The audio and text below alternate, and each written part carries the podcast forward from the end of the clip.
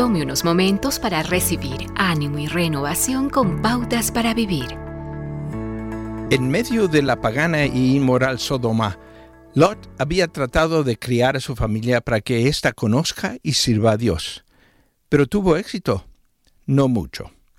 Su esposa, no creyendo en la seriedad de las instrucciones dadas por los ángeles de abandonar la ciudad y no mirar atrás, ignoraron su advertencia y perdieron la vida.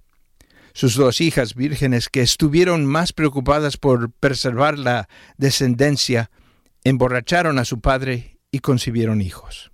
Dios sacó a Lot de Sodoma, pero la influencia cultural no salió tan fácilmente.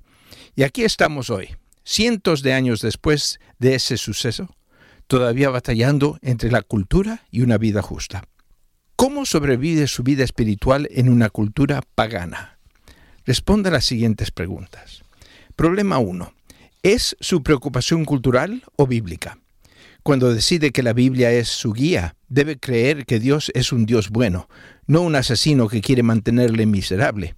Jesús les dijo a los discípulos, si me aman, obedezcan mis mandamientos. Problema 2. ¿Cómo afecta esto a su familia, a su reputación personal y a Dios, a quien sirve? Todo lo que hace afecta a otros.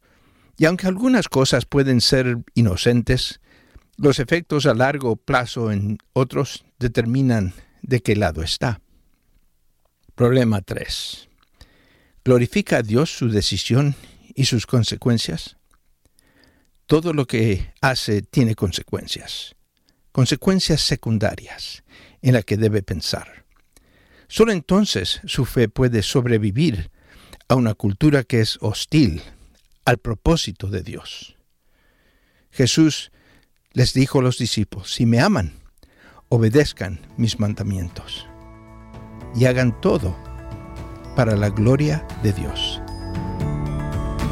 Acaba de escuchar a Eduardo Palacio con Pautas para Vivir, un ministerio de Guidelines International. Permita que esta estación de radio sepa cómo el programa le ha ayudado. Acompáñenos en la próxima emisión de Pautas para Vivir. Gracias por su sintonía.